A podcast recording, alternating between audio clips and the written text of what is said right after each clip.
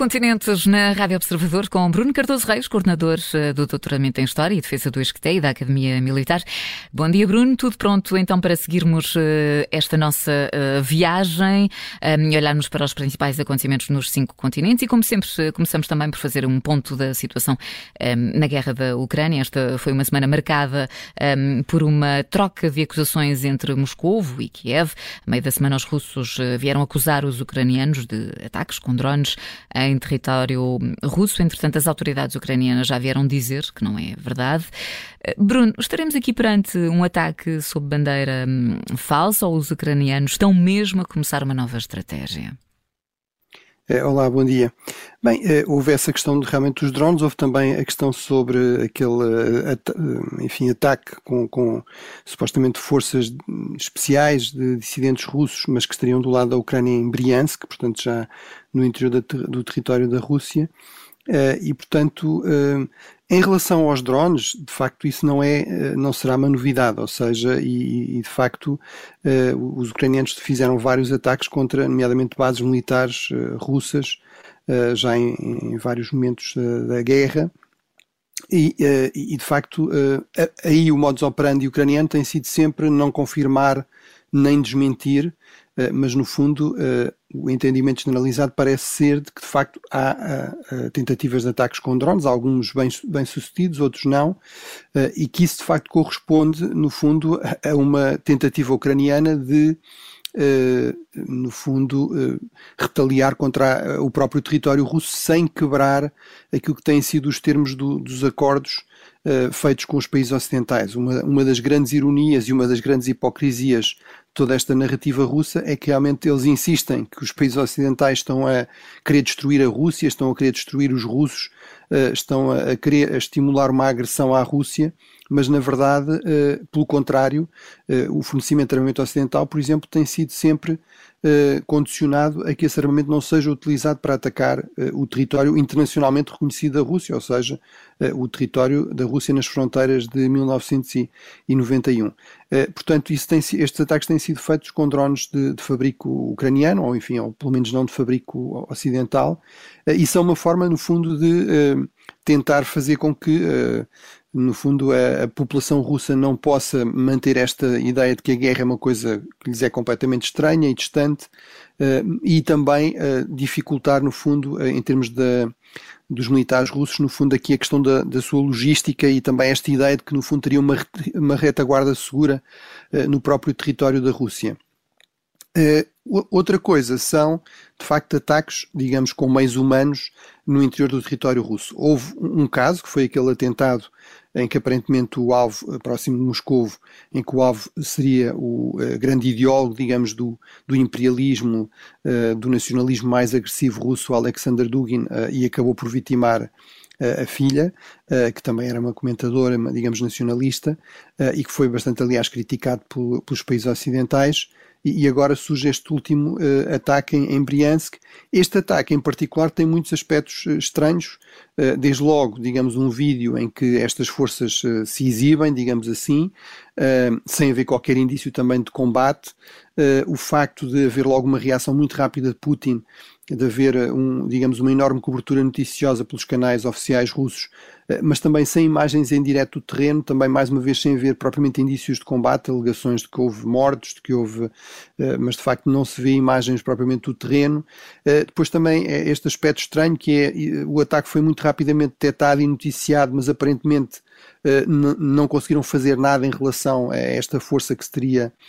infiltrado. Enfim, os ucranianos vieram desmentir, numa, numa, operação especial, muitas vezes essas operações são feitas para poderem ser desmentidas, uh, mas neste caso a verdade é que toda esta visibilidade iria contra, digamos, aquilo que tem sido aqui o modus operandi habitual. As forças ucranianas, as forças especiais ucranianas ou a guerrilha ucraniana, mesmo quando faz ataques no interior do território eh, da Ucrânia ocupada pela Rússia, por exemplo, em Mariupol, etc., por regra, eh, esses ataques depois não são acompanhados de vídeos nem deste tipo de, digamos, de exibicionismo, que é bastante mais típico, eh, realmente, por exemplo, das forças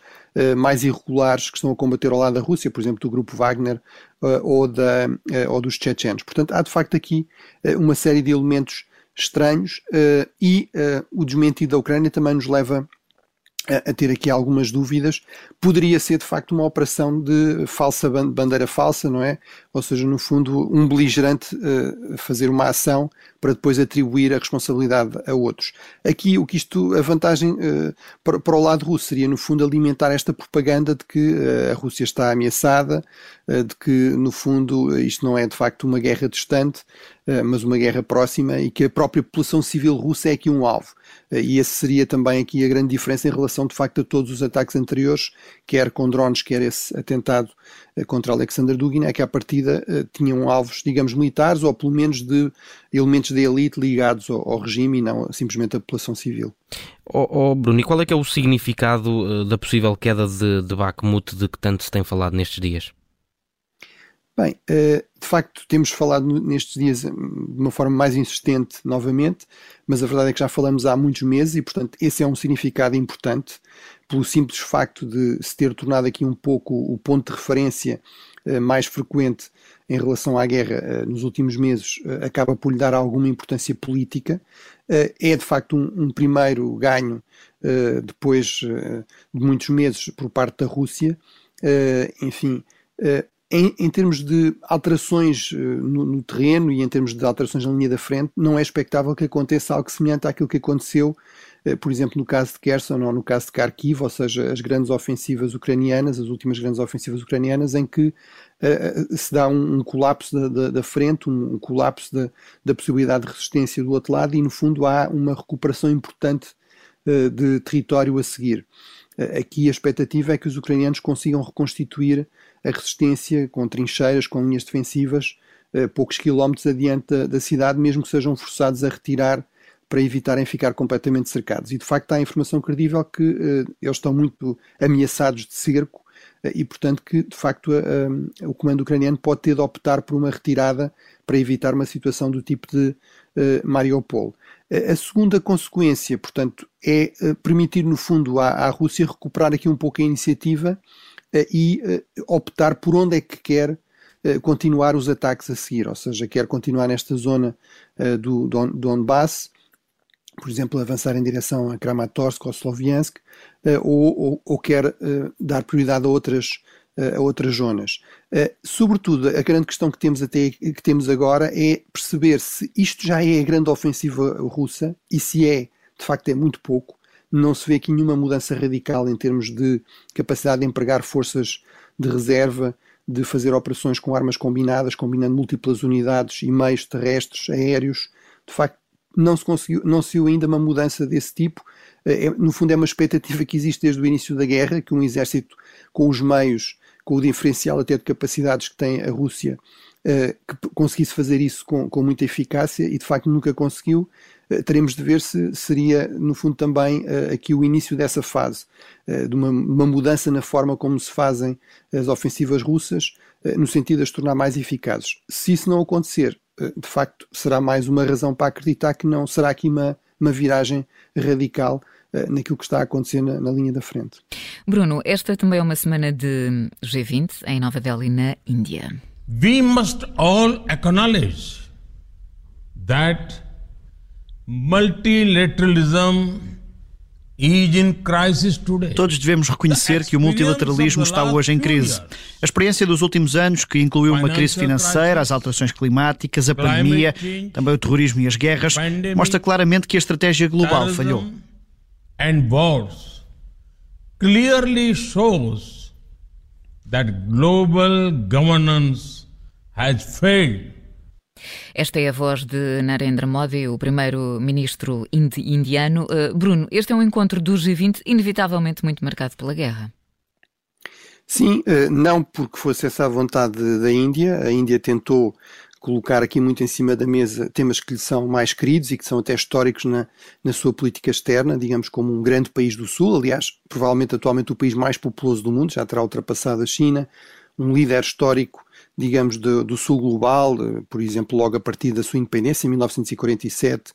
eh, depois vai liderar, por exemplo, toda a questão do movimento dos não alinhados, a partir da Cimeira de Bandung, Bandung nos anos 50. Eh, mas, por exemplo, um dos temas que a Índia queria muito colocar em cima da mesa era a questão alimentar,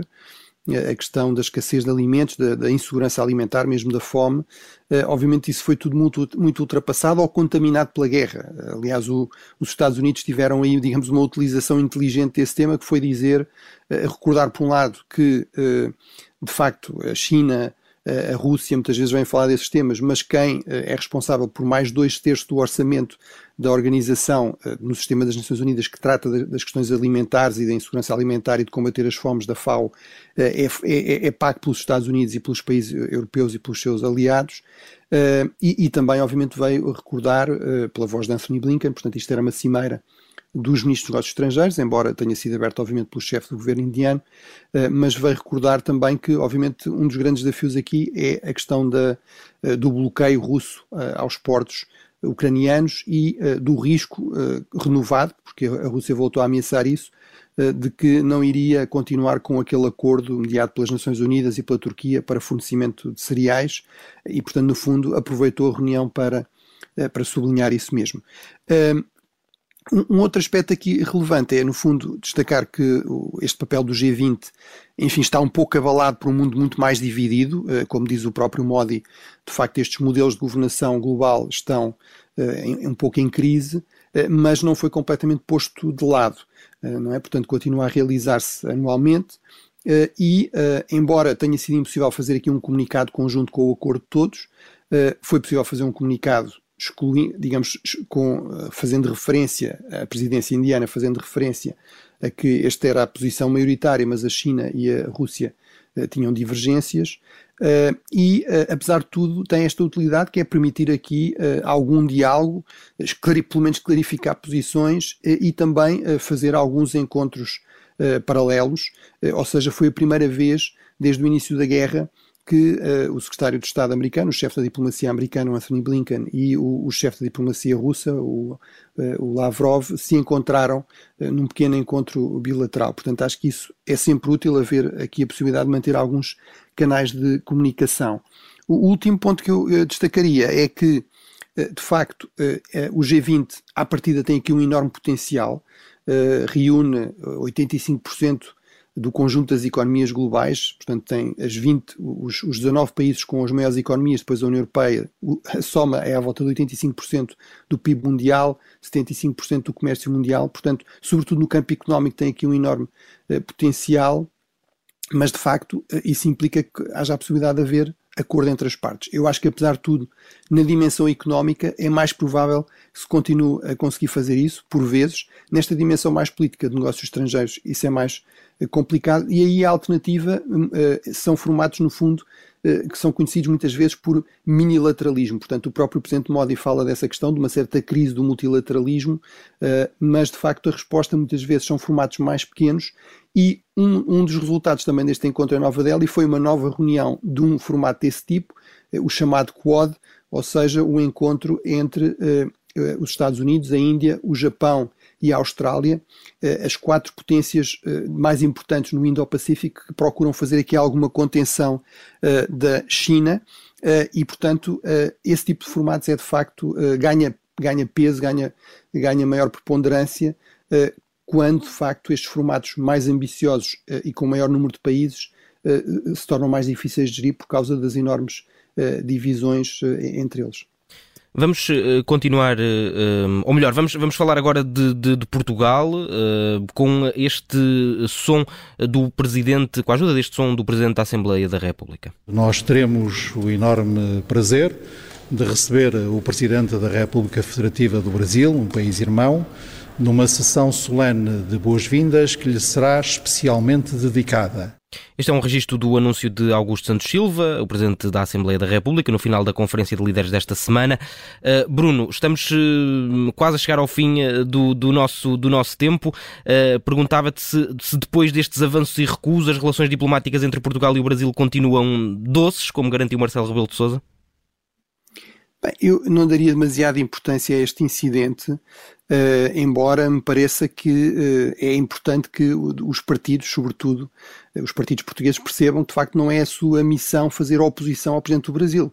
pode haver muitos aspectos da política interna, da política económica do, do Presidente brasileiro que mereçam críticas, até pontos da política externa brasileira, por exemplo, declarações às vezes um pouco equívocas ou até amigáveis em relação a regimes como o da Venezuela ou da Nicarágua, ou mesmo em relação à, à guerra na Ucrânia, embora aí seja destacar que Lula tenha corrigido um pouco a sua posição inicial, que era de facto estabelecer aqui uma completa equivalência entre as partes. Ele já veio deixar claro, nomeadamente no encontro com o chanceler alemão, que de facto a Rússia errou, como ele disse, em invadir a, Ucrânia. Já veio, aliás, também falar nos últimos dias com o presidente Zelensky.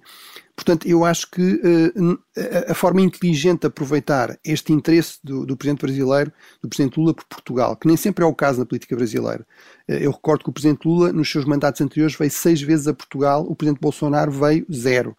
Portanto, acho que aproveitar este interesse de um presidente do Brasil por Portugal é algo que nos interessa. São, obviamente, relações bilaterais bastante importantes, uh, por várias razões, uh, desde logo pela importância da diáspora portuguesa, da comunidade de portugueses ou descendentes portugueses no Brasil e de brasileiros em Portugal. Neste momento, Portugal é o país uh, da Europa com uma maior comunidade brasileira, o segundo maior do mundo, portanto, tudo isso faz com que, de facto, as relações bilaterais sejam bastante importantes e, portanto, não devem ficar simplesmente reféns de ganhos políticos uh, internos. Acho que isso aconteceu um pouco, talvez, na gestão desta crise. Obviamente teria sido desejável que, uh, antes de, se, enfim, de fazer declarações públicas sobre o que é que o Presidente Lula iria fazer ou não fazer no Parlamento, isso tivesse sido decidido pelo, pelo Parlamento, mas em todo caso, eu espero que realmente rapidamente se ultrapasse aqui esta dimensão mais de política interna e nos foquemos no, no essencial, que é de facto a importância